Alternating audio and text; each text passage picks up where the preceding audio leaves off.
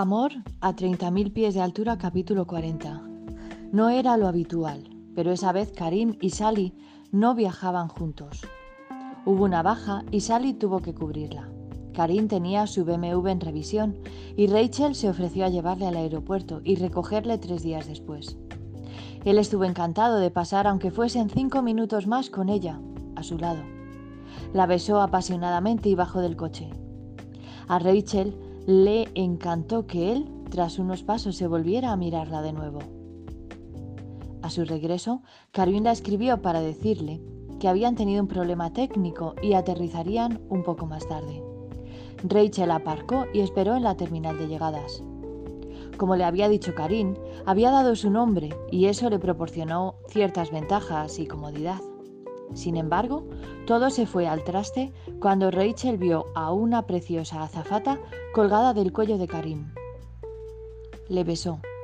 Él la miró sorprendido, negó con la cabeza, pero lo que más irritó a Rachel fue que la sonrió. ¿Quién sonríe a alguien que te besa si tú no quieres? pensó Rachel. Yo no, desde luego.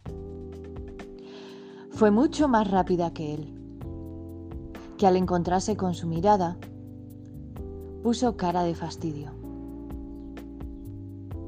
Karim traía su equipaje y tenía que sortear al personal y a los turistas que le miraban con la curiosidad y admiración que provocaba el uniforme. Rachel, para, gritó él. Ella entró en el coche y arrancó chirriando ruedas. Él se quedó con cara de acelga, parado sobre el asfalto del aparcamiento que nunca le había parecido más frío.